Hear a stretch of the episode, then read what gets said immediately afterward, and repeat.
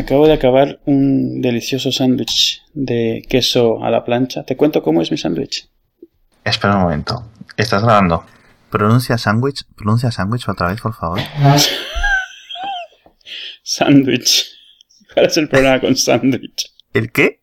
El sándwich. ¿Pero de qué te estás riendo? Otra vez, por favor. No. ¿Qué, es lo que es? ¿Qué estoy diciendo? ¿Qué estoy diciendo mal? Lo, de la D. Ah, que, que, aquí suele ser muda. Sándwich. Sí. Pues eso, me estaba tomando un sándwich de... bueno, me estás vacilando. Podemos hablar de otra cosa, así eso, ¿no?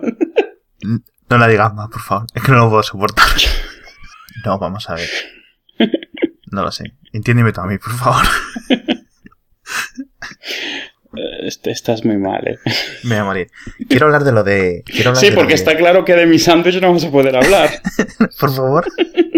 Di bocadillo.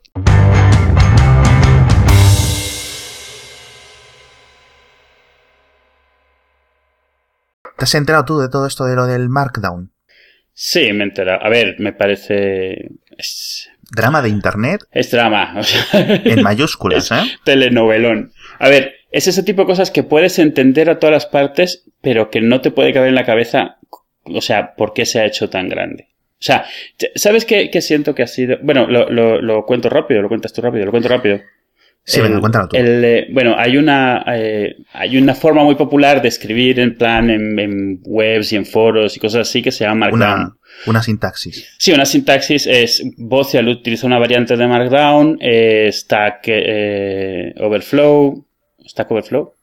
Sí, ¿no? Sí, Stack Overflow. Stack Exchange, todos estos. Eh, que realmente es, pues escribes, la, la, filosofía detrás de ello es que escribes como de forma normal, o sea, pones un asterisco en vez de, de, bullet points, pones eh, espacios, eh, o sea, formateas con texto realmente. Entonces se puede leer, pero eso luego se puede traducir a negritas, eh,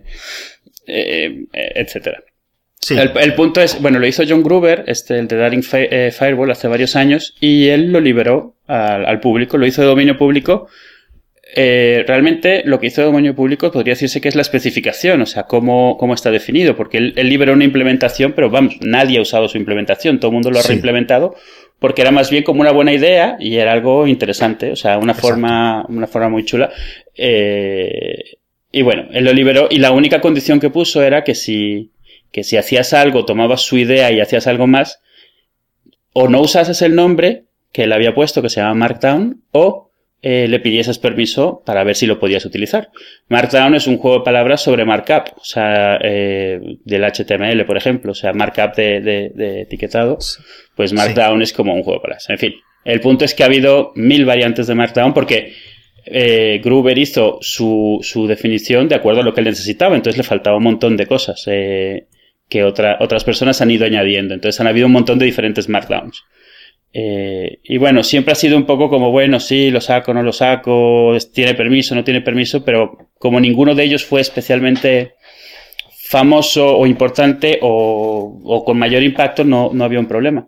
Pero uh, Jeff Atwood, el de Coding Horror, que lleva varios años despotricando de Markdown, Sí, creador de Stack Overflow. Sí, sí, precisamente. Y, que es, además es, cierto que es una de las personas que más ha, más ha impulsado eh, esa sintaxis, porque la utiliza en, todos sus en todas sus webs. Sí. Eh, decidió que habían demasiadas variantes, que había demasiado cacao y que era, era hora de tratar de buscar como una sintaxis única con toda la funcionalidad posible que, que pusiese un poco de orden, ¿vale? Hasta ahí, bien. De hecho, no, ah. es, no era la primera vez que alguien lo intentaba. Aquí conviene insertar, o al menos que tengáis en mente, el cómic XKCD de hay 13 variantes o hay 13 estándares para este verso. Hay que unificarlos todos. Siguiente viñeta. Hay 14 variantes, no sé.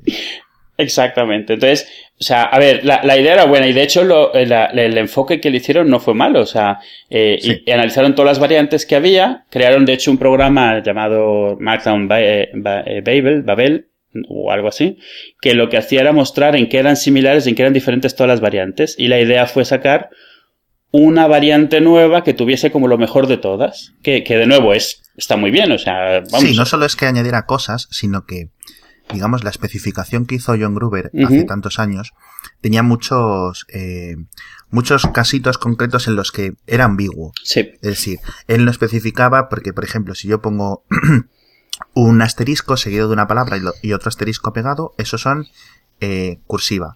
Si pongo dos asteriscos, si no me equivoco, es negritas. ¿Qué pasa si pongo tres? ¿Y qué, cómo te podría hacer para hacer mayúsculas y negritas? ¿Cómo puede ser si el enlace durante un enlace hay dos asteriscos separados de tal forma, ¿se me va a poner en negrita el enlace? Exacto. Sí, y sobre todo eso, había muchos casos en los cuales podías mezclar sintaxis sin quererlo, porque porque de hecho en tu forma natural pues podía que utilizases pues una, una almohadilla o un asterisco y de repente toda la sintaxis se rompía. Pasaba mucho sobre todo con URLs largos hmm. que podían tener caracteres raros metidos ahí, que, que, además cada vez se aceptan más caracteres inusuales en las URLs. Entonces, bueno, el punto... esto, es, esto es la parte por la que entendemos la posición de, sí, sí, sí. de la gente que quiere un estándar mucho más estricto. Sí, y además hasta ese, o sea, en, esa explicación, en el post en el que lo explica, hombre, está bien, o sea, este, es, una, es una idea de que, hombre, me gusta esto, siento que hay mucho cacao, me gustaría que se usase más y para eso necesito, necesita estandarizarse, pues lo hago yo. Y bueno, se puso en la bandera de que él lo hacía y hasta ahí, bien, no es el primero, era el que más probable tenía posibilidad de éxito porque tiene un perfil muy alto, es muy conocido, es, es una figura reconocida del mundo internetero de, de, programadores de Estados Unidos, lo cual el problema es que a la hora de decidir ponerle nombre decidió llamarle Mark, eh, eh, que Standard Markdown, ¿no? Sí. O sea, ese, y ahí, ahí fue donde se, se abrió la telenovela, el drama. decidió él y, digamos, un comité que habían formado a puerta cerrada y en privado durante, me parece que como un año o dos años, sí. para elaborar toda esta... Porque claro, esto requiere mucho trabajo el estandarizar todo esto. Esto es decir, esto es como coger el español que se habla en la calle y hacer el diccionario de la RAE. Es decir, habla español de esta, de, esta forma exclusivamente. ¿Vale? Y no podemos decir palabras que se salgan de aquí porque no están reconocidas. Eso es lo que han intentado hacer ellos. Entonces, dos años después de estar ellos a puerta cerrada en un comité, pues, para adelante, para atrás, haciendo normas, eh, especificando especificando especificaciones, mal dicho, eh, salen a la luz. Y salen a la luz con standardmarkdown.com y lo anuncian y ¿qué pasa? Pues pasa lo... O sea, bueno, empiezas los comentarios también, porque al principio la gente apoyando y tal, y de repente llega Dave Weiner, que siempre es el primero en todas estas cosas, y pone un comentario diciendo, me gustó mucho la iniciativa, pero el nombre me parece que no es, es eh, correcto. O sea, era un poco más cuestión de un comentario de etiqueta, ¿no? Como diciendo, has creado una cosa nueva, no le puedes llamar estándar porque se necesitan varias cosas para ser un estándar y estas no lo son. Y no le puedes llamar Markdown si no te han dado permiso de darle llamar Markdown. De nuevo, recordemos que es la única cláusula que tenía la licencia de John Gruber. Era el control sobre el nombre. Era la única. Exacto. Entonces, dos notas. Dave Winer, ¿Winer o Weiner? Tiene una sola N, debería ser Weiner. Vale. Dave Weiner es el inventor del RSS. De, las, de dos bueno, de muchas especificaciones del RSS. Sí. Sí, ha estado en muchos de los ajos de internet gordos. Que, ha, tenido el mismo drama que está teniendo Markdown, digamos, estas dos o tres semanas, pero hace como 10 años, 15 años más. Sí, y además eso, con el RSS el nombre sintió que se lo habían robado, por eso es obviamente está un poco más sensibilizado al tema. Eh, y fue lo mismo, trataron de estandarizar su estándar. De hecho, Entonces... Eh, una de las partes del drama con el RSS cuando se creó Atom era porque es que el RSS es muy ambiguo, es que el RSS no sé qué, vamos a crear una estructura súper fija, no sé qué, muy concreta tal, y crearon Atom. O sea, el estándar Atom.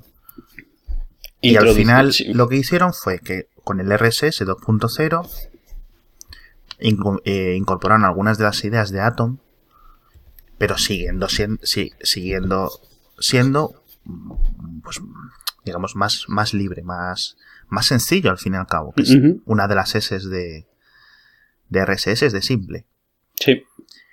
Pero y la R es de realmente simple. Así entonces, esto es, lo que pasa es que no había Twitter entonces, había IRC, había listas de correos, había, bueno, otras cosas, sí, blogs. De hecho, Weiner es también uno de los pioneros de los blogs en su momento y sobre todo de herramientas para automatizar la publicación en blogs. Nosotros estuvimos usando una de las suyas originalmente y, vamos, de nuevo, ha estado metido todos estos ajos.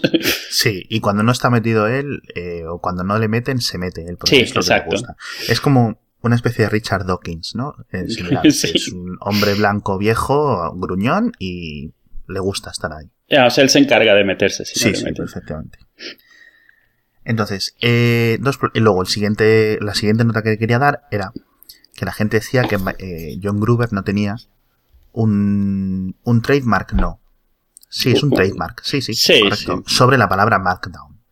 Recordemos que los trademarks no funcionan como la gente, mucha, perdón, como mucha gente piensa que funciona. Es decir, tú puedes registrar la palabra, digamos, Coca-Cola en determinados, mm, digamos, segmentos comerciales. Es decir, tú no puedes poner Coca-Cola y no permitir que alguien que haga, yo que sé, árboles de Navidad tenga un modelo Coke, por ejemplo. Pero sí puedes hacer que alguien que saque un zumo no lo pueda llamar porque tienes mm, Coca-Cola registrado y diferentes modelos en diferentes, digamos, segmentos. Todos, todos previamente aprobados por una agencia en Estados Unidos, en la Unión Europea, etcétera, mil sitios. Entonces, según la ley estadounidense, no necesitas un, un registro para eso. O sea, no tienes que registrarlo previamente para que te lo. para tener, digamos, la posesión a futuro. Sino que simplemente pudiendo demostrar que tú tienes un historial de uso de ese. Y de defensa. Exactamente. un historial ya simplemente sirve para denegar el acceso a, eh, perdón, el uso a otros. A otras, a unos terceros, vamos. Que es por lo que nos quejaba, por lo que John Gruber se quejaba cuando le llamaban Standard Markdown, es decir, y, Dave Weiner, es decir, las dos cosas, tanto que le llamen estándar, que no tiene sentido, y como que le llamen Markdown. Y, el problema, el problema de la respuesta es esa, o sea, que la respuesta, a ver, eh, eh, se da por sentado que aquí el tema es más bien eso, de honor entre caballeros, o sea, no, o sea, sacar que legalmente lo pueden utilizar y eso como que directamente es una sentencia de, de, una declaración de guerra. Se supone que no tienes que llegar a eso, o sea, lo has hecho mal, te lo están diciendo, lo cambias. Deciden, deciden que lo van a cambiar. ¿Qué, qué pasa después? Deciden que lo van a cambiar eh, sobre todo pasa una cosa, es que mandan un email a Gruber. Eh, Gruber, eh, lo que sea, pues, es, un señor que pues, bastante despreocupado en este, este aspecto. Y, no, y recordemos, recordemos que él no tiene una buena relación con, con Jeff Atwood, porque Jeff Atwood se ha estado metiendo mucho con él a lo largo de los años, precisamente por, por problemas en Markdown. Siempre le ha echado en cara que ha hecho un proyecto que no cuida. Que, o sea, entonces Gruber probablemente prisa no tendría mucha en contestar el correo de algo que, de por sí le estaba dando por saco. Entonces, hay unos correos, eh, se empiezan a enviar correos y proponen cambiar el nombre a Common Markdown.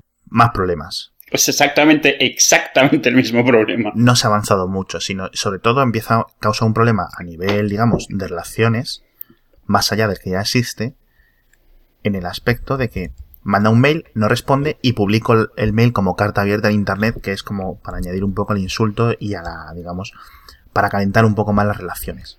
Sí, y para entender el por qué ese, ese otro nombre no, no funciona, recordemos que, sobre todo en inglés, eh, el common se utiliza para definir un estándar. O sea, no es, no significa común de, de, de, pulgar o de, de pedestre, sino común, o sea, por ejemplo, eh, cuando se aplica un lenguaje, no sé, como un Lisp, significa que este, este es el, estándar de oro de Lisp, o sea, este es del que surgen todos los demás, el, el, el que es, el, digamos, el, el máster. Sí, exacto, o sea, es exactamente lo mismo que decir estándar, pero con otra palabra incluso todavía más pura, digamos, porque estándar se supone que te lo has ganado, common significa que tú estás definiendo el estándar. O sea, es un poco diferente y es de hecho casi peor que haberle puesto estándar Markdown. Y dejaron el Markdown también, por cierto. Pudiendo ponerle cualquier nombre. Pueden haberle llamado zapato rojo. No. Es decir, sabiendo que tienen que, digamos, que atacar dos problemas que hay con el nombre, deciden no atacar uno, que es la parte de Markdown, y la parte de estándar, no, o sea, no se achantan, no se echan para atrás, no, digamos, no intentan buscar terreno común en, en este tema. Pasan los días, sigue el, sigue el tema y al final le envían, me parece, varios, varios, eh, varias propuestas. Todo esto no sabemos que hay aparte a nivel, digamos, de este grupo privado. Sí, claro. Bueno, pero bueno. Entonces, envían eh, seis sugerencias que las tengo aquí apuntadas. Compatible, las voy a decir en español. Regular, community, perdón, de comunidad, bueno, las veces en inglés porque es, lo normal. Compatible, regular, community, common, que es el que hemos dicho, uniform y vanilla. Todas más o menos están en la misma onda. Sí, sí. De, de neutral tirando a, a bueno. Es decir, no hay. La única que puede tener un poco de connotaciones hacia abajo puede ser regular. En el sentido de que something regular es, puede ser algo mediocre, ¿no? Eh, vanilla es algo estándar, tal cual. Uniform. Uniform la veo más o menos más correcta, pero aún así. Sí, el problema es utilizar palabras que las usas diciendo, o sea, como insinuando que lo propones, pero que también se utilizan cuando te ganas un, hmm. un, un, un mérito. O sea, es como estándar. Tú puedes definir un estándar, pero realmente estándar cuando sirve como palabra es cuando la gente lo adopta, cuando se vuelve un estándar por uso, no porque lo propongas. Entonces, por eso la ambigüedad de las palabras que te utilizaban y el, y el, y el poder utilizarlas así, o sea, lo he propuesto así, pero sabemos todos que lo estoy usando de esta otra forma. Y de nuevo, todo esto pudiendo simplemente cambiar el nombre totalmente. O sea, que tampoco hubiera sido un problema. Sí. Entonces, vuelven a publicar, vuelve eh, Jeff, Jeff Atwood a publicar esto como eh, carta abierta, digamos, en su blog, diciendo que de esos seis que han sugerido, ellos ya han elegido como en Markdown. Eh, dice, pide disculpas, sorry pero no sorry, y que van a cambiar el nombre de lo que era previamente Standard Markdown a Common Markdown. Pasan unas horas y al final se encuentra el drama de internet con que esto al final es commonmark.com o .org. Solucionando eh, las dos cosas a la, digamos a las bravas, es decir, como no es Markdown, como no es como ya no ya no me ya no defino como como Markdown, no uso el digamos el nombre propio. Ahora puedo usar digamos el adjetivo anterior, el que yo quiera le puedo poner mejor, le puedo poner lo que quiera, pero como ya, habían tirado por Common Markdown, pues ahora es Common Mark. Y al final ahí se ha quedado. Y es otro de los dramas más de Internet que a mí, sinceramente, me hacen mucha gracia. En el sentido de que es, gracioso ver estas cosas, ¿no? Sí, a ver, es gracioso porque en el fondo, a ver, a mí lo, lo que me pasa es que mucha de esta gente, obviamente sabes de ellos lo que lees, ¿no? Entonces, por ejemplo, Jeff Atwood es alguien que lees en muchas cosas con mucho sentido, tiene muchos comentarios muy interesantes, habla bastante eh, de muchos temas, ha hecho muchas cosas interesantes, o sea, de nuevo, Stack Overflow y todo esto. Hombre, Stack Overflow, vamos a ver. Las... Y toda la red de alrededor, obviamente, o sea... Si pones, en, si pones en una balanza la contribución al mundo de hacer un parser de Markdown y, la especificación original de John Gruber de, de Markdown de que ha hecho y Stack Overflow con la increíble aporte a la comunidad tecnológica en Internet y todo el trabajo que va por esta estandarización, que el, trabajo es que es, enorme. sí, sí. Eh, por favor, entrad a ver las, especificaciones en commonmark.org, tenéis un enlace a ellas. Es que vamos, no hay color. Sí, no, no, a lo, que me refiero es que todos los conoces, pues un poco por lo que han hecho. No digo que estén en la misma altura o lo que sea. De hecho, a, a Gruber no se le conoce por Markdown. O sea, la mayoría de la gente, de la misma manera que a Jason Kotkin no se le conoce por la tipografía que hizo que utilizaba Flickr. O sea, nadie sabe ni que existe. Sí. O sea, pero, o sea, lo que voy es que les conoces como estas figuras que solo les conoces por lo que hacen. O sea, a Gruber por su blog, a Jeff Atwood por Coding Horror y por Stack, eh, toda la red de Stack. Eh, entonces, de repente, cuando entran en estas cosas tan mezquinas, porque son mezquinas a final de cuentas, son peleas de colegio, son... Sí, no, si te fijas, al final de commonmark.org ahora lo que tienes es eh, un, o sea, una cosa salida de texto que pone, dice, ¿son los Yankees el mejor equipo de béisbol? Y le pone respuesta, eh, pensábamos, we used to think so, ¿no? Hasta ahora pensábamos que sí. ¿Por qué, ¿Por qué meten esta puya a los, a los New York Yankees? Porque John Gruber es, Exacto, es un forofo de, los New York Yankees. Es decir, esto es. Esto es pinchar y es ser. De nuevo, ser mezquino. O sea... Una cosa que decía P. Jorge. Y una cosa. Yo voy a hacer un inciso. Le estaba diciendo Pedro Jorge esta mañana en Twitter, esta tarde, no sé qué. No sé si era él o era Kiko Yan. Decía una cosa a mí, que a mí me ha hecho. Muchos de la gente de la, digamos, de. Y voy a hacer, voy a hacer un par de generalizaciones, así que perdonadme mucha de la gente, digamos, está, eh, en Twitter, la gente que siempre es nerd y no sé qué, y que sabes que ha tenido, digamos, una juventud un poco más difícil, cuando ser nerd era un poco más complicado y menos en la moda que estaba ahora. Básicamente lo que se convierten es en, en abusones. O sea, sí, al tener poder, dices. Detrás de un teclado, o sea, a ver, dentro de la naturaleza humana, de que en cuanto consigues un poco de poder, lo que usas es, lo que vas es a abusarlo, está claro que aquí hay problemas, hay problemas mentales en muchas personas, ¿eh? En cuanto tienen una pizca así de, de, yo tengo 10.000 followers. De autoridad, de poder, de, de reconocimiento. sí. Tú tienes 1.000 followers. Pues ya. Ya, eso, ya. Mi opinión ya vale más.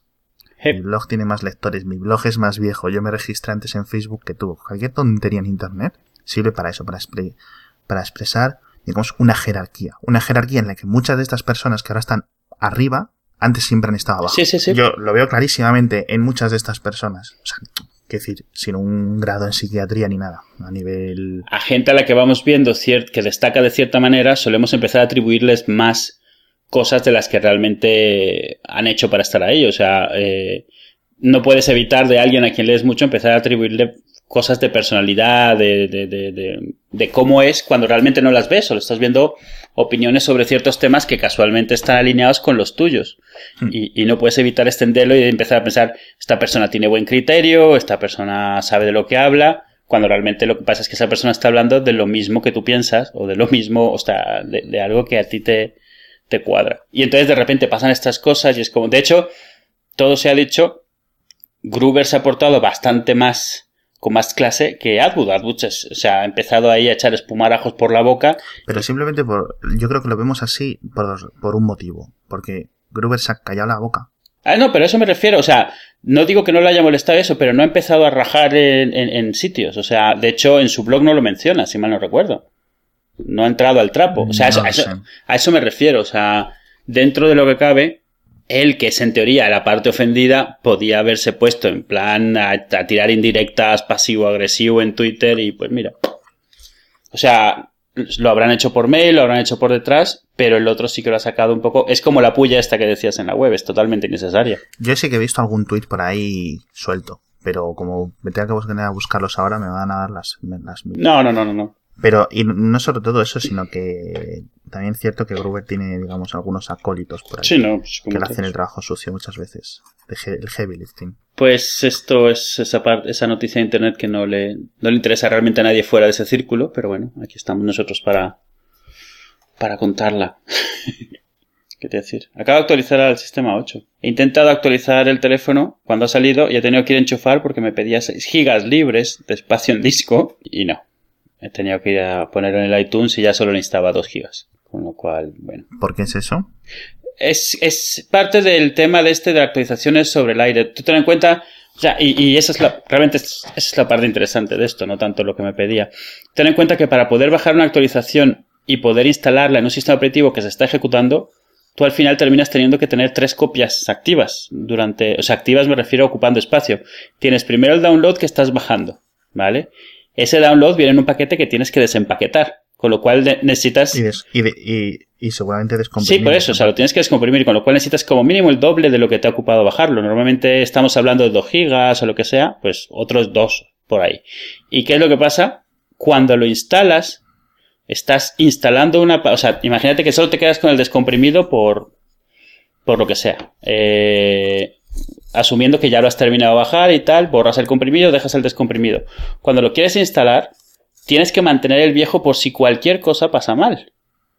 Y el viejo realmente estás creando, o sea, a final de cuentas estás instalando el nuevo, no lo instalas sobre el viejo, sino que lo instalas sobre una copia del viejo. Porque si sale mal, luego no tienes forma de devolver el estado. Entonces realmente lo que terminas haciendo es, tienes una copia del, tienes el instalador, digamos, tienes el sistema operativo viejo que te ocupará a lo mejor 2 gigas, 3 gigas o lo que sea, y tienes el nuevo que estás instalando que te ocupa otros 2 gigas o 3 gigas. Tienes tres copias del sistema operativo activas en, en un momento dado. Y hasta que no instala bien, no borra el viejo, que lo hace cuando arranca. Exacto y no borra el temporal, digamos, el instalador. Entonces, ¿qué significa? Un instalador de 2 gigas necesita 6. Es una barbaridad.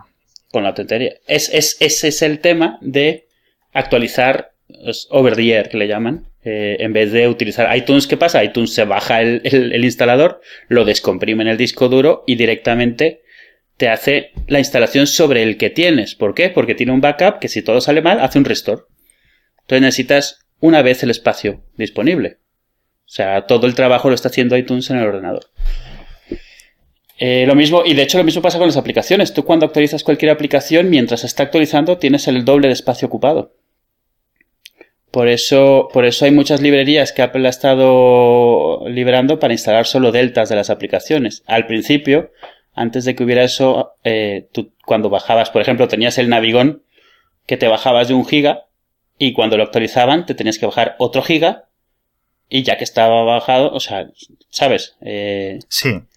yo lo que me estoy fijándome, ahora esto, mm. está saliendo iOS 8 ahora mismo, lo están enviando para que la gente sepa por qué estamos comentando esto justo ahora. Sí.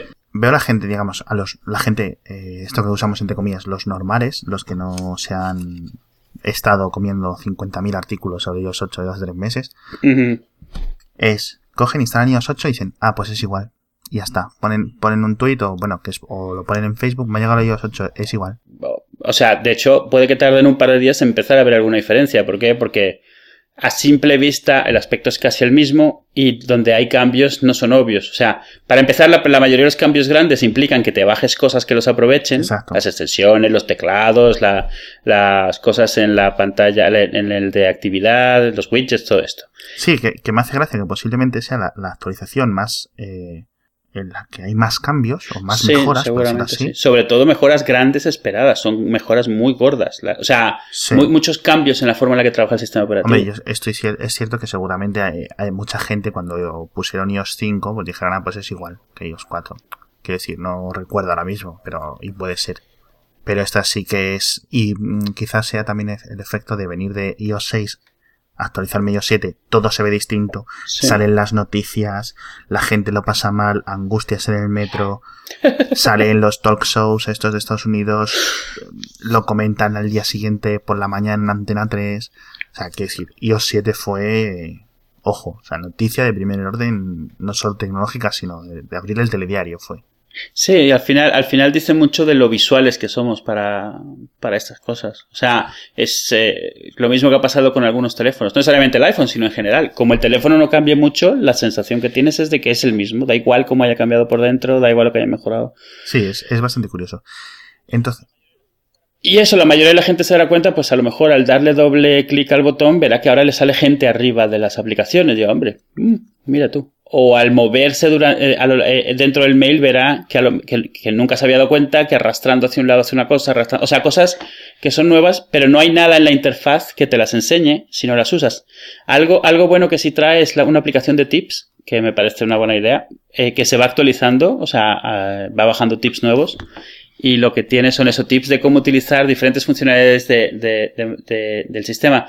Bueno en el sentido de que han empezado a hacer cosas que implican que no es obvio cómo utilizar ciertas funcionalidades, o por lo menos funcionalidades, digamos, un poco más de atajos y más poderosas. Entonces, esta aplicación de tips es una forma, digamos, de, de divulgarlas. O sea, tú estás en la aplicación de mail y no hay nada que te indique que tirar hacia la derecha es borrar, tirar hacia la izquierda es marcar como leído. O sea, nada, a menos de que lo hagas y lo sepas. Sí, no, eh, está muy bien, la verdad.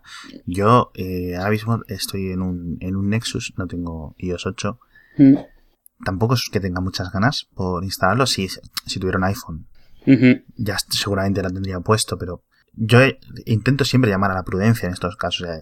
Ya está la gente siempre de una semana antes, oye, me pasas la, la Gold Master, por favor, me bajas el, me bajas me la bajas y me la pasas, que me, quiero decir, qué ganas, qué ganas poniéndote una semana antes testearlo los bugs a 600 millones de personas o a 500, no sé exactamente la gente que se puede actualizar. Hay, cosas que están fallando. Está fallando HealthKit, que están parando todo. De hecho, han retirado, Apple ha retirado eh, todas las aplicaciones que hagan uso de HealthKit. Las ha quitado de la Store durante un, hasta que lo arreglen. Está fallando iCloud Drive. Está fallando, o sea, la OTA está a nivel de transferencia está siendo bastante costoso, está, lo de siempre, ¿no? Esto es lo de siempre, costando bajar. Sí, de hecho a mí me costó varias veces que lo pudiese bajar.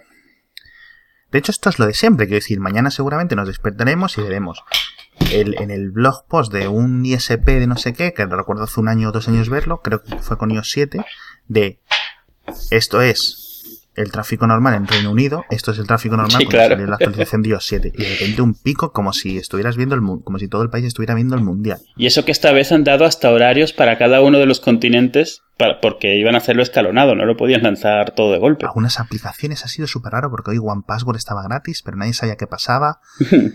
Es una aplicación bastante cara por lo normal, con lo cual la gente se ha puesto. Esto es como cuando regalan el vídeo ese famoso, ¿no? Que regalaban paraguas en una feria. Eh, nadie sabe qué ha pasado. Si se han pasado el modelo freemium, si. Se- te- Sí. pero, to- pero todo el mundo se lo ha bajado. O sea, porque Yo- es, es famoso por ser caro. Sí, yo, yo no lo he hecho, pero porque digo, Pero si no tú, ya lo, tú ya lo tienes. Lo tengo en Mac. Ah. No lo he comprado nunca para el iPhone. O sí. No lo sé. Ay, Dios mío. Em, ¿Qué más cosas están fallando? Algunas extensiones, no sé si lo he mencionado ya. Hay algún teclado que me parece que no está funcionando del todo Pero, correcto. a- a- o sea, y siendo, a ver, siendo un poco, poco cínico, esto es como cuando abrió la App Store por primera vez, que todo fallaba. O sea, es, a fines prácticos, todo estos son tipos de aplicaciones nuevas que nunca han estado ejecutándose masivamente. Entonces, tanto Apple como los desarrolladores durante un tiempo van a descubrir lo que es estas, o sea, la- las, las situaciones que no habían previsto, sobre todo los Sí. desarrolladores. Un montón de desarrolladores de repente pues va a haber calculado mal el impacto que le tendrían sus servidores. Exacto. el- exacto. O sea, Esto es muy sencillo de solucionar. Esto se soluciona esperándote dos días. sí, eso sí. O sea, eh, yo no te digo que, que te esperes a la 8.01, que está en camino. Eh. Vamos, por seguro. Es decir, eh, mucha, de hecho, por ejemplo, en la actualización iOS 7, eh, un par de dispositivos, si no me equivoco mal, creo que los más antiguos, el, el iPhone o el, el 4 o algún iPad, tuvo un impacto de batería brutal. Es decir, había tantas mejoras en el sentido, en el apartado visual, que el, el procesador de un solo core del iPhone 4 se atascaba. A pesar de que ya muchas no estuvieran activadas eh, a nivel de sistema operativo, mm, se detectaba que era un iOS 4, un, perdón, un iPhone 4, no se activaban. Entonces, ¿qué hago? No me dura la batería, me va todo muy lento. Pues tienes que quitar las actualizaciones en el segundo plano, tienes que quitar las animaciones de no sé qué. Tenías que ir y quitar un montón de cosas que era como, vale. Y luego cuando salió 701, 702, algo así, Apple las desactivó por defecto, digamos, para dispositivos más antiguos. ¿Por qué? Porque esto Apple sí lo podía haber corregido. Es decir, podía haber visto que un iPhone 4, pues, funcionaba mal. Pero bueno, yo creo que es que tampoco se hace mucho testing eh, en dispositivos viejos. No digo que Apple no haga testing o QA de este, ¿no? Pero sí que sí que en los dispositivos viejos importa menos, tiene menos peso en estos test. Entonces, mi, mi recomendación es la de siempre. Espérate dos días, que no te pasa nada. Llevas 360, 370 días con iOS 7. La mitad de ellos con iOS 7 en vez de 7.1, que es cuando mejoró el tema, sobre todo en temas de batería, temas de rendimiento, etcétera que está- salió notablemente atrasado, iOS 7.1. Quiero decir, es una cosa que yo me esperaba para diciembre o algo así, acabó saliendo como en marzo, si no recuerdo mal. Y vamos a ver, lo bueno de iOS 8 es que, lo, como lo comentamos hace unos, hace unos capítulos, se siente más como un iOS 7.2. En, en muchos sentidos, sobre todo en el visual. Pero tiene tantas cosas nuevas, tantos soportes nuevos que Apple eh, o ha reprogramado o ha desbloqueado, Sí, no, y, y cosas totalmente nuevas que van a dar problemas que nadie se, le ocurran todavía, cosas que no, no son evolución de nada que había antes, así que Es decir, estoy seguro que va a haber partes en las APIs que usan los teclados que van a romper el iPhone, que es posible que te bloqueen la aplicación en la que estás. Con lo cual, yo me cuidaría mucho de, de instalar sobre todo teclados, de andar jugando mucho con las extensiones, porque es posible que algo te pete.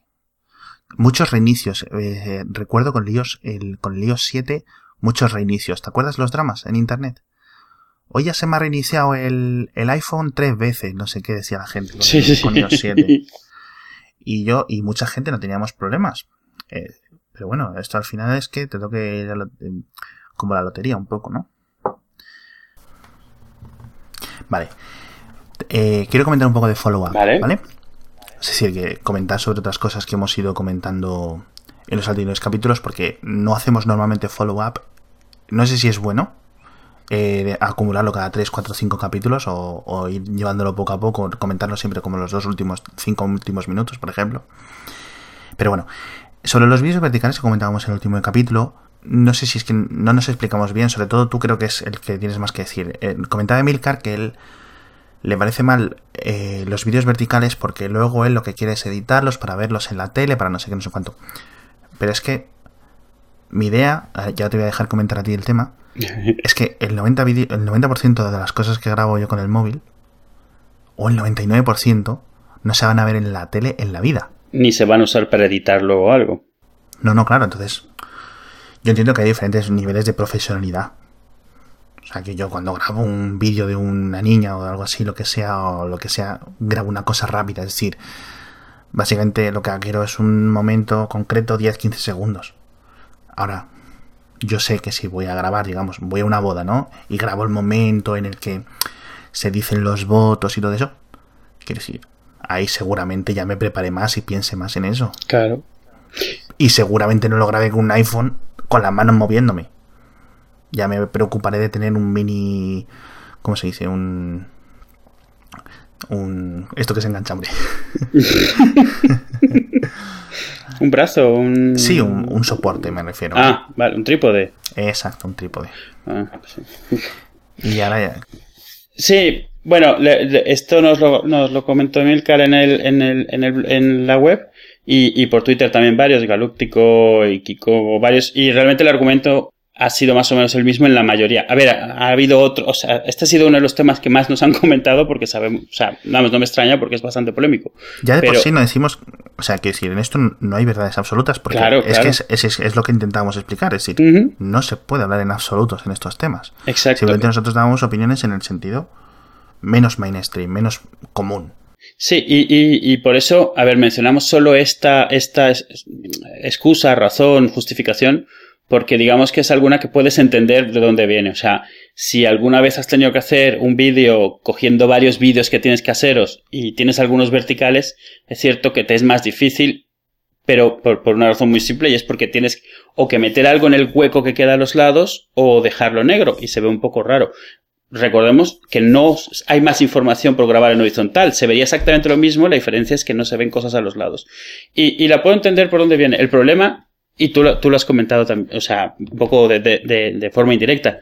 Quien hace un mal vídeo lo va a hacer mal, sea vertical o sea horizontal. Y quien hace un vídeo que luego valga la pena editar, o sea, lo, va a hacer pensando en ello. O sea, es rara la, la, la situación en la cual vídeos que eran para que tú vieses en tu teléfono y nada más luego lleguen a un sitio donde se tengan que editar.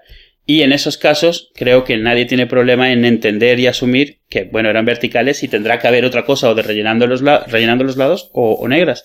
Pero el problema es que lo que tratamos de expresar era precisamente que importa tanto quién y por qué los graba como dónde piensa que se deban de ver.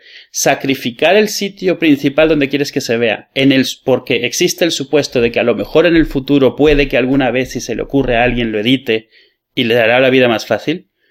A mí me parece que es como, o sea, es irse mucho más allá del, mínimo común denominador y, o sea, a nivel ya un poco absurdo. O sea, yo mandarle vídeos, y de nuevo, me voy al ejemplo que es, que es, para mí es el más obvio. Yo mandarle vídeos a mi madre de los niños, en los cuales se les ve mucho más pequeños, a cambio de que pueda haber hacia un lado un montón de sofá y hacia otro lado un montón de alfombra, porque a lo mejor en el futuro puede que alguien edite ese vídeo para que se vea ese sofá y esa alfombra en la tele, no me parece suficiente justificación. Recordemos que al final de cuentas estamos mandando menos información cuando un sujeto vertical lo grabamos en horizontal y estamos metiendo más información que no tiene ninguna relación. En algunos casos la composición puede que valga la pena hacerlo así. En otros casos, si sabes que a la larga lo vas a editar, bueno, pues lo sacrificas, pero es importante eso. Estás sacrificando información a cambio de un uso posible futuro que no sabes si va a suceder o, o qué. A mi modo de ver me parece más normal optimizar para el destino real que tienes para ese vídeo y si en el futuro tienes que usarlo para otra cosa, pues ver cómo te las arreglas. Pones tres al mismo, pones dos uno al lado de otro, pones del lado derecho fotos pasando mientras pones el vídeo, o pones las bandas negras que tampoco pasa nada. Hmm. Porque de nuevo, en esas bandas negras, si no estuvieran, no habría información realmente adicional. Habría relleno. O sea, habría un sofá, habría una planta, habría. Exacto. Exacto. Sí, no, está bien.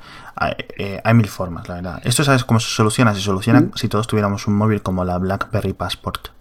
Esta que es cuadrada. ¿La has visto que tiene la pantalla cuadrada? Sí, sí, sí, sí. O que, o que todos hagamos vídeos, todos los vídeos se graben como los del Vine, en cuadrado, y ya está. Ah, se acaba la discusión. De hecho, quiero decir, uno de los eh, motivos que tanto Instagram como Vine son cuadrados es para esto. Es para, para solucionar evitar, esto. exacto, es para evitar esta Y discusión. ya, que si no nos vamos a extender más. Sí, que sí, con- claro. que en Sí, otro capítulo. eh, pero el punto era ese. O sea, la mayoría de las razones que me han dado son un poco como, pero recuerda que algunos vídeos son para editar después. Es importante esto. Nadie claro. aquí está diciendo que todos los vídeos deban ser verticales. O sea, Es decir, no estamos diciendo que JJ Abrams gire las cámaras para grabar episodio 7 vertical, ¿no? Exacto. No, no, no, no, no, no, no. Sino que en muchos casos, muchos, o sea, decir no a los vídeos verticales por sistema, eh, eh, o sea, no es, no es necesario, no, es, no estamos ahorrándole nada a nadie. Decir no a los vídeos malos, sí. Exacto. Decir no a los vídeos mal grabados me parece perfectamente válido. Incluso tampoco diría yo que no a los vídeos malos. Sí, pero esto me- es un poco de- en el sentido de que si vas a editar un vídeo y es malo, cagarte en quien lo hizo, Ah, ya sea porque se está moviendo, o porque está en vertical, o porque empieza en horizontal y acaba en vertical, porque O existe porque- esto. O porque el audio se oye. Sí, sí, sí. O sea, eso es, eso es totalmente válido, por lo menos para desahogarte, obviamente, pero eso no significa, es, es como decir no a los vídeos sin, sin micrófonos profesionales. O sea, eh, eh, quiero decir, o sea, es algo que te Exacto. puede afectar. El audio no se oye bien cuando lo editas después, hay gente gritando y no oyes al niño, pues está mal grabado, no era la intención, bueno, vives con ello, no pasa nada. Exacto. Eh, siguiente tema que quería dar algo de, de seguimiento es eh, lo de las newsletters. Hemos tenido una respuesta muy positiva. Mucha gente diciendo que se, que se ha suscrito, que, que ha vuelto a las newsletters, que se ha suscrito a un par, sobre todo. Hemos tenido buenos comentarios tanto de, de Manuel Contreras, el, el editor de Briefing Diario. Volveré a poner el enlace, volveremos a recomendar su, su digamos, perdón, su newsletter. Eh, que- y me han comentado, ¿cuál- eh, ¿no has dicho cuáles son las que te parecen las mejor? Porque no sé qué. Sí, es cierto que comenté que la de Tech.as, eh, perdón, la de Tech in Asia es la que mejor me parece a mí, para mi interés. Pero eso sí, sí por partes, vamos a ver. Eh, en inglés, la que mejor, la que más me interesa a mí es la de Tech in Asia. Y en español, la de Manuel Contreras es muy buena. Me, me decían, es mejor que. Me, preguntaban por privado. Venga, por- dímelo por privado. ¿Es mejor la de Manuel Contreras que la de Mixio? Y yo, vamos a ver, son cosas distintas. No, es decir, si pensara que la de. Yo creo que mejor es la mía, pero básicamente porque la hago yo. Que decir, si Claro. no pensara que, es- que está bien, lo haría de otra forma. Pero la de Manuel Contreras también es que es muy buena. Es-. Y mu- no se la ver. Yo estoy suscrito y me gusta mucho cuando, cuando la recibo. Y lo leo siempre, todos los días, con mucho interés. Pero en el sentido de que me gusta ver que comentamos temas mm, muchas veces distintos. Simplemente ya muchas veces por usar fuentes distintas, en el sentido de que él publica con muchas cosas en inglés y yo en castellano exclusivamente, es raro ver algunos enlaces, pues cuando salga uno nuevo. Por ejemplo, hay un iPhone nuevo, pues es normal que Que es raro que sea el mismo enlace, por lo menos. Pero quiero decir que es bueno estar suscrito a las dos. Y, y realmente la, la recomiendo, ¿eh? O sea, es, es de muy buena calidad. Y en inglés, la de Tech in Asia. Si no estás muy interesado en esto de las startups y tal, la de. Yo creo que. ¿Cuál sería? De las así, de, digamos, de. de recaería siguiente a la de TapDump. Ujú. Es decir, si quieres algo así más general o más grande para que hay más variedad y tal, la de TapDump. Eh, nos comentaban que. ¿Te acuerdas en el capítulo que, mm, que comentamos eh, lo de los relojes eh, antes de la pre-keynote, me refiero? Y dije yo que la empresa Withings era suiza. Sí, No sé si me parece, si fuese tú alguien dijo estadounidense, no sé qué. No, es francesa vale. nos deja ese Sí. comentario. Luego Antonio Ortiz también nos dijo que él también veía claro el fin del RSS, que se va a quedar como una cosa mucho más de nicho de lo que ya era, es decir, incluso, incluso en su época de esplendor, incluso en 2008-2010, el RSS era de nicho.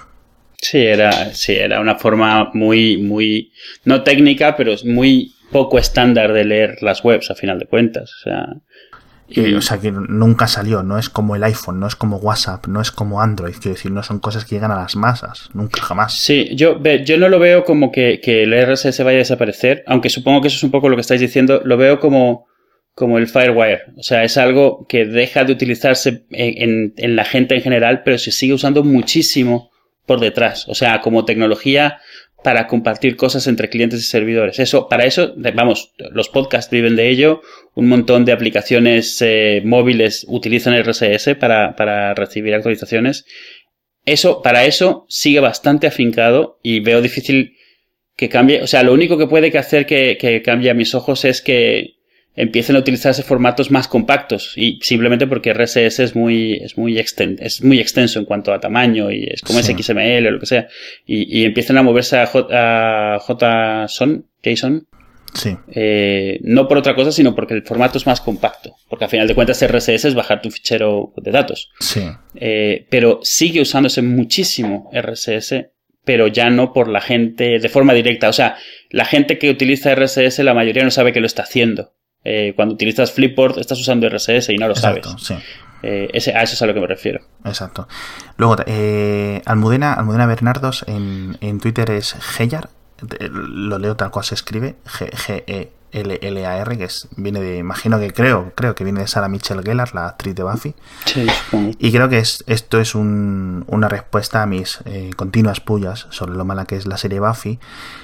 Eh, ella es empleada de Airbnb, eh, Airbnb y se ríe de mi pronunciación de Airbnb, porque la pronuncia tal cual, Airbnb. entonces, ¿tienes razón en el sentido de que no se pronuncia así? Bien, Perfecto. Hay dos formas de pronunciarla. Airbnb, ¿no? En, castellano, que me decías tú. O pronunciarla correctamente nativo en inglés, que es Airbnb. Airbnb, sí. Exacto. Que me hace. es una pullita tonta, pero que me refiero. Que es muy curioso el tema este de las, de las pronunciaciones de los nombres propios. Mm. Sobre todo, yo no conozco a nadie que sea, eh, que sea español y que pronuncie Oracle a la empresa de, bases de datos y la empresa de infraestructuras IT en, en Estados Unidos todos le decimos Oracle. Pero incluso en, altísimo nivel. No sé si he comentado ya una vez que yo estaba en las oficinas de Google en España y vinieron a gente a explicarnos las API de Google Maps y todos, todos, todos en castellano. O sea, estamos hablando en inglés, pero decíamos API. Sí, o como mucho API o algo así. Decíamos, y el, y el paisano inglés, que es un trabajador de Google, no es tonto precisamente, lo, no, lo, captó muy rápido y decía, mm. sí, sí, y luego él, incluso él corrigió, o sea, él empezó a decir API para como para hacerse entender mejor. Cuando siempre es API, o sea, API, API, API, pum, pum, pum, pum, pum, pum, pum, y no se dice de otra forma. Sí, sí, sí. Pero, a, ver, el, comentario de, de, Almudena me hace gracia porque sí, es cierto que el nombre en Estados Unidos es Airbnb, pero a final de cuentas, nadie aquí dice IBM, o sea, dices IBM. Un acrónimo lo pronuncias las letras sueltas y BNB es un acrónimo. Es Bed and Breakfast, aunque sea parte del nombre y lo pongan de forma informal todo como parte de la palabra. Air, sin embargo, es una palabra en inglés que todos sabemos cómo se pronuncia, así que el reflejo es pronunciarla así. Nadie dice air, ser, a ir, es ser. Entonces, Airbnb es la forma más natural de decirlo si no lo piensas.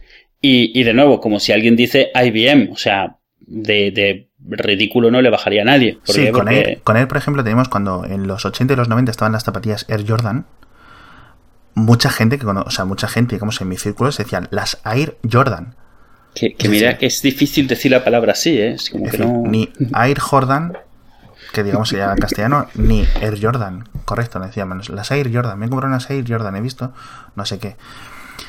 Al final esto es un tema de economía tanto mental, de esfuerzo que tengas que hacer para pronunciarlo correctamente, sobre todo porque la, gente que es bilingüe lo tiene mucho, eh, perdón, lo tiene más fácil, es decir, saltan de un lenguaje a otro, pim pam, pim pam, pim pam, como que está cambiando de frase, ¿no? Pero la gente que no somos bilingües correctos, o sea, ni correctos, ni nos acercamos, tenemos un problema cuando, digamos, el cerebro tiene que entrar en otra fase, en otro sistema, ¿no? Tiene que como iniciar un nuevo sistema operativo. Y para hacerlo para una palabra sola es consume, digamos, ¿no? Es como consume recursos. Vale. Sí. Entonces, es por eso que hay cosas en las que, pues eso, mira, entre es parte de, ya te digo, es parte de ejercicio mental y parte de ejercicio de, de vocalización. Si es mucho más difícil, añade muchas más sílabas, aunque sean un par, o sea, si sube a 3 de 2, es muy, es muy posible que a lo largo del tiempo acabemos pronunciando Microsoft en vez de Microsoft. Y, fíjate que la diferencia es muy sencilla. Pero todo el mundo, casi todo el mundo en España decimos Microsoft. Y luego pasa otra cosa en España, que es que si pronuncias todo correctamente en su nombre propio en inglés, quedas como un pedante. No, o como pedante o directamente no te entienden. Yo cuando llegué aquí, o sea, obviamente en lo que yo trabajo se habla mucho de, de Oracle, yo digo Oracle. O sea, Oracle porque es lo que me suena natural. Pues yo sé que ya he aprendido que en español tengo que decir Oracle, o tengo que decir Oracle y tengo que decir Apple. O sea, Ya no porque esté bien dicho o mal dicho, sino porque a final de cuentas, como lo dice la mayoría, es la forma correcta de decirlo, porque el punto es comunicarse. Esta es la, discusión eterna. Hablar bien, o, hablar bien o que se te entienda. Exacto, exacto. Yo lo estaba pronunciando Oracle, que, y es Oracle, ¿no? Como dices tú. Entonces, Yo, por ejemplo, recuerdo una de las primeras entrevistas de trabajo hace como 10 años así, y me comentaron Excel. ¿Y yo qué? Y fíjate que simplemente cambiarlo de palabra llana, como lo pronuncia la mayoría de los españoles, que es Microsoft Excel, sí. a aguda, Excel, que es la pronunciación natural.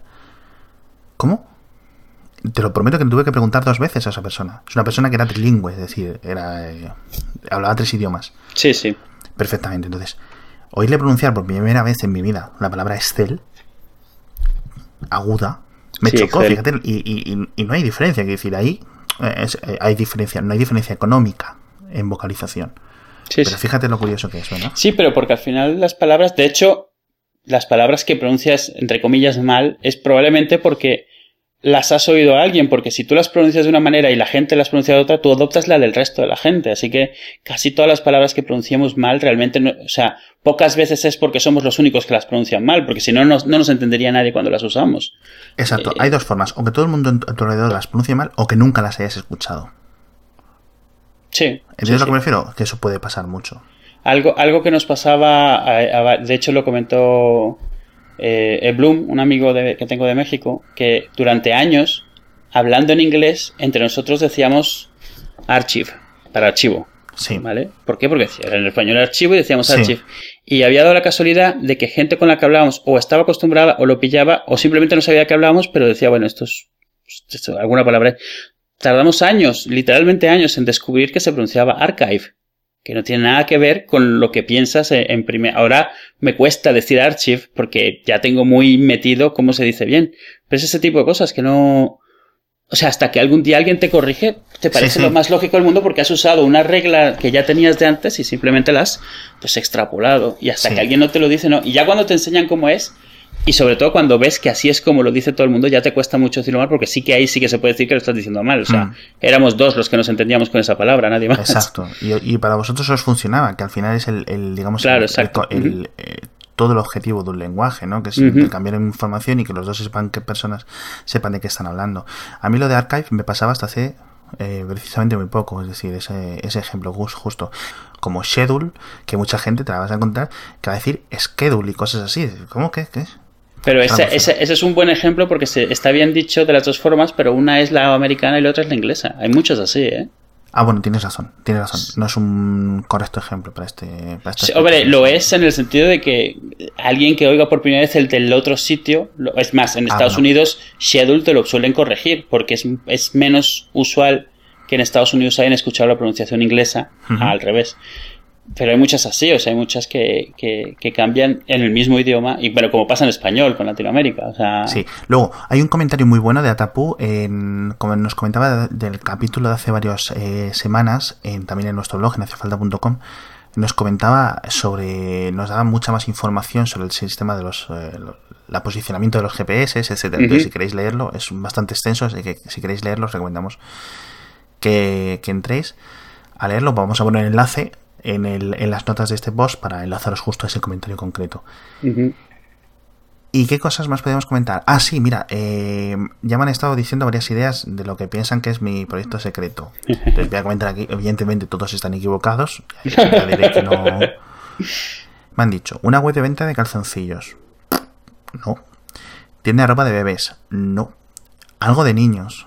Oye, esto, muchos de estos me suenan a, conversaciones que has tenido en Vocial, que yo creo que han sacado de algo que te estarías quejando y habrán dicho, este va a, va a arreglar el problema él. O sea, de algo, de algo que te hubieses quejado. Es posible, no sé, yo creo que me, o, o me han encasillado.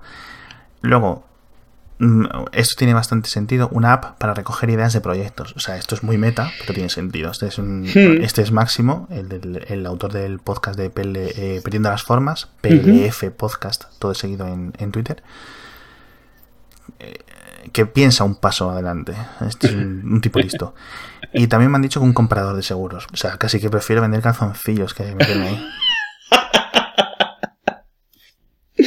sí, la verdad. Y poco más. Y eh, bueno, lo que sí quería rápido, eh, agradecer a la gente, o sea, hay gente, me está asombrando un poco gente que de repente nos descubre y se echa de maratón, se tira todos los episodios pasados mis respetos, porque yo no sé si yo lo haría. Uf, yo me acuerdo, ¿sabes con qué con quién me da, me da mucha, me da mucho, me da mucho, me da mucho palo, porque pobre gente tiene que terminar teniendo pesadillas con nosotros. Sí, sobre todo la calidad del audio, la gente que nos Claro, claro.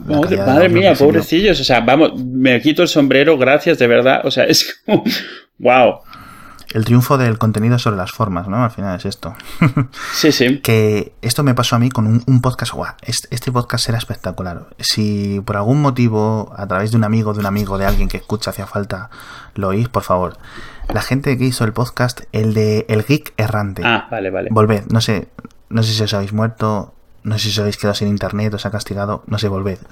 este podcast era muy bueno, El Geek Errante. Si podéis, buscáis el Geek Errante en Google, el archivo sigue ahí, creo. Algún, es posible que alguno de estos típicos de. Ya no va el capítulo 20, no sé qué, esté roto el enlace o lo que sea. Este sí que era interesante. O sea, dentro de la podcastfera española, que hay muchísimos. Este me pareció especialmente relevante en su época, como para que escucharme el histórico entero. Exacto. Que sí que es curioso, por ejemplo, el oyente típico de podcast es eh, o escucha mucho, muchos podcasts, porque su, digamos, su, sus horarios, su forma en, la que articula su vida, en la que tal, le permiten el estar al rollo o su forma en la que estructura, digamos, su, su, su trabajo para poder permitirse estar escuchando a unas voces dando cera voz detrás. Y si no escuchas muchos, no escuchas ninguno, quiero decir. O, o escuchas mucho podcast o es una gran dicotomía que veo yo. Sí, que nadie está suscrito a uno solo. Sí, yo creo que es eso. Aunque también es cierto que la gente que comenta mucho sobre los podcasts suele estar comentando, suele estar eh, suscrito a varios. Y la gente que está suscrito a uno o un par no dice mucho. Es más pasiva. Es, muy posible. Es el, fenómeno más del lurqueo. sí, es, exacto. O sea, me parece eso, sin entrar en ninguno en particular, sino como cómo funciona la gente y cómo reacciona la gente. Yo creo que en parte también me influencia mucho eso, recibir mensajes que casi siempre son positivos, o sea, te alegra el día. Entonces, yo creo que eso hace que me interese más, que me guste mm. más y, obviamente eso. Eso es. Y poco más. Muy posible. Eh, vamos a mendigar otra vez que nos pongan notas en iTunes. Ah, ya digo, o sea, nos da igual. Un 1, un 2, un 3, un 4, 5 estrellas. Casi que preferimos el comentario en texto y que no pongáis nota, o sea, nos da igual. Poner la nota que vosotros creáis acorde. Pero hace mucho por el podcast, ¿eh? a través de iTunes, que es un gran motor de, digamos, de descubrimiento de podcast para mucha gente. Entonces, cuanto más notas tiene, el algoritmo mágico, satánico, que porque no hay otra forma de calificarlo, de iTunes, posiciona de alguna forma antes. seguidnos en, en Twitter, arroba hacia falta. Adiós. Adiós.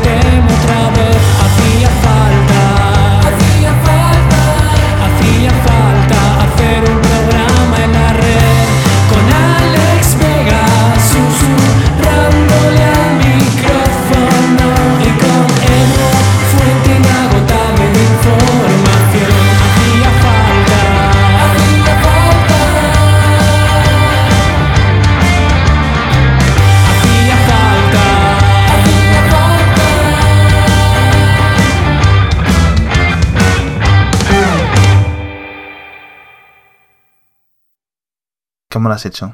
Con lo has tostado por lo menos. No, a ver, he hecho el típico. El, o sea, es, que es que para mí es típico el grill cheese, pero es lo que hemos hablado. Que aquí no, aquí no hay mucha cultura de sándwiches, en, de sándwiches. Aquí, hay cultura del bocadillo, pero del bocadillo. Sí, sí, hay cultura del bocadillo, pero mi problema es que el bocadillo en la mayoría de los casos es pan con algo y ya está. Son pocos bocadillos los que tienen algún tipo de elaboración más. O sea, vamos. A ver, aquí el. Un bocadillo de calamares con, mayonesa ya es algo avanzado, nivel 2. A ver, aquí el, lo más elaborado que puedes ver es cuando ya le echas una salsa, una mayonesa, un, sí, sí, eso, una mostaza, algo. Pero aquí el nivel pro es eso, es eh, jamón serrano, tomate, aceite y, y- y sal. Pan y pan. En la sencillez está su fuerza. Y, y el problema, a mí me gusta mucho, me encanta ese tipo de bocadillo. Sí, pero siento tanta falta de todos los demás tipos que me encantan. Exacto, exacto. No, no, o sea, a ver, no, no me parece mal que no exista esa cultura, pero sí la extraño, la extraño Es- mucho. Entonces yo termino exacto. montándomelo en casa. España es un país de cuchara. Sí, sí, sí, sí. Eh, eh, yo creo que lo resumo muy simplemente que con una sola, un, un solo comentario. Cuando voy al Tommy Mel's, sitio famoso por hamburguesas, malas o buenas, no es, no es importante, solo como sándwiches. Tienen unos sándwiches de maravilla, mil veces mejores que sus hamburguesas. O sea, es ridículo. Mi mujer pide sándwich, yo pido sándwich. Me suelo pedir un BLT o me suelo pedir un sándwich de ensalada de huevo porque es tan raro que aquí haya un sitio donde hagan sándwiches Hmm. ricos. Sí, es que aquí- sí, pero sándwiches ricos Sí. que... Aquí es que está el mixto, el de atún con huevo, o sea, perdón, el de atún con tomate, Sí, es cierto. los de patés. El, el- el Club Sandwich, pero eso sí vas a Vips, el Club Sandwich. Sí. Eh, ¿Cómo se llama el que tiene un huevo con un agujerito? Ay, no lo sé, ese lo venden, so- ese lo he visto sobre todo en plan en Benidorm, en sitios Eh, turísticos. sí, los- es, es que es, es inglés. Es Ah, origen inglés. vale. Este, este también lo tiene en Vips. Y ahí no le fascina. a mí todo lo que tenga un huevo frito dentro me fascina automáticamente. De hecho, muchas veces hazme un sándwich. Ah, pero el mío ponle un huevo. No, entonces ya tienes que. A mí me hace mucha gracia lo del agujerito porque lo veo totalmente poco práctico. Me encanta lo del huevo, pero el agujerito me parece un desastre. Estás hablando de los ingleses que se Ya, echan bueno. alubias encima del bacon y de los huevos. ¿Y qué es eso que hacen con un huevo? O sea, que ponen un huevo en una copa. o sea, Pero cada dices un huevo tibio que está medio crudo, medio tal. no sé lo que comen, yo lo he visto varias veces. nunca Sí, lo que va en una copita que está Sí. lo cascan en la mesa, sí, es que es, es tibio, está como gelatinoso, no está hecho del O todo. sea, gente- a ver, está- no está malo, ¿eh? No- A ver, pero no es sé- difícil de defender. Nadie en las Islas Británicas se caracteriza por comer lo mejor de lo mejor. O sea, desde el haggis escocés Sí, ahí la verdad es que hay cosas muy asquerosas ahí. Ah, hasta las, el pastel de carne. mm. Si es que muchas de estas cosas están súper ricas luego. sí, por supuesto, por Mm. supuesto. O sea, el haggis es delicioso. El haggis escocés. Igual que el botillo. El botillo es una cosa del, del Bierzo que muy poca gente Sí, ha experimentado. Ya no solo que conozca, sino que, a pesar de conocerlo, haberlo comido. Y son cosas deliciosas. es como en Venezuela hay una cosa que le llaman chinchurria, que es el intestino de la vaca ¿Sí? hecho en la parrilla, rellenito, Relleno de. de relleno natural, tal cual, o sea, sí, te lo comes, o sea, ya está, no, no, no hay ¿Cómo más que- vueltas. cómo que relleno natural? Sí, sí, el intestino a la, a, la parrilla Pero vac- vac- vaciado. No, no. Como callos, entonces, del estómago, de los, uno de los. de No, los- es el intestino relleno, o sea, a ver, sí, con caca de vaca, vamos, así, tal cual. Te comes la caca, te comes la, la, ¿qué es que la, caca, eso- la, la hierba. Te, te comes en la hierba, exacto. Quiero decir, porque yo he matado jatos con hierba dentro, quiero decir. Bueno, Sí, sí, es es imposible matar un jato sin hierba dentro de su estómago, porque entonces habría muerto de hambre. Eso Claro, porque significa que hace mucho que no come. Pero es curioso porque tú abres eso y tiene verde ahí mm, mm, sin masticar, literalmente. Eh, bueno, a todo esto. La razón de todo esto es que eh, vi una película que acaba de salir que se llama Chef, Chef, que es, es, es, es un dolor tan grande ver esta película porque es que estás babeando toda la película. Eh, y entre las cosas que hace, hace un sándwich que me gusta a mí mucho y que yo me lo solía hacer mucho, que es el sándwich de queso a la plancha, el grilled cheese sandwich. Aparte de eso, en Twitter salió toda una conversación sobre los food trucks, los camiones de comida, que, y el tema de la legislación en España que no permite que sean como, como mola que sean. Eh, aquí se permiten más en plan como si fuera un puesto de feria Sí, y están regidos por las mismas leyes, con lo cual realmente no es un food truck, es un puesto de feria en forma de camión, que no Sí. es lo mismo. no. Pero en fin. Y entre las cosas que hace, le hace un, un grill cheese sandwich a su hijo en la peli. Y lo vi. Y yo creo que hace como año, año y medio que no me hacía uno. Y me he hecho una hora y. ¿Cómo lo haces tú? el ¡Qué rico es! Bueno, ¿Cómo? yo tengo ya mi, mi técnica. Normalmente tengo queso cheddar, queso cheddar de verdad, en bloque. Sí, no Eh, lonchas es- de. Sí, no lonchas de, ques- de, de- de plástico amarillo. Ujú. Pero que es que derrite de maravilla y tiene un sabor súper fuerte, que aquí está muy bien. Entonces, bueno, entonces, esto es muy fácil. Sartén a calentar, sin nada, un, un- dos rebanadas de pan bimbo, bueno, pan de molde, porque yo no uso bimbo además, no se voy a pan bimbo. Mantequilla, mantequilla, por el lado de fuera, que esto es lo importante. Este es el truco. Lleva mantequilla por fuera, pones la mantequilla, o sea, pones una loncha de una rebanada de pan, le echas mantequilla, pones en la sartén, le pones arriba dos lonchas de queso.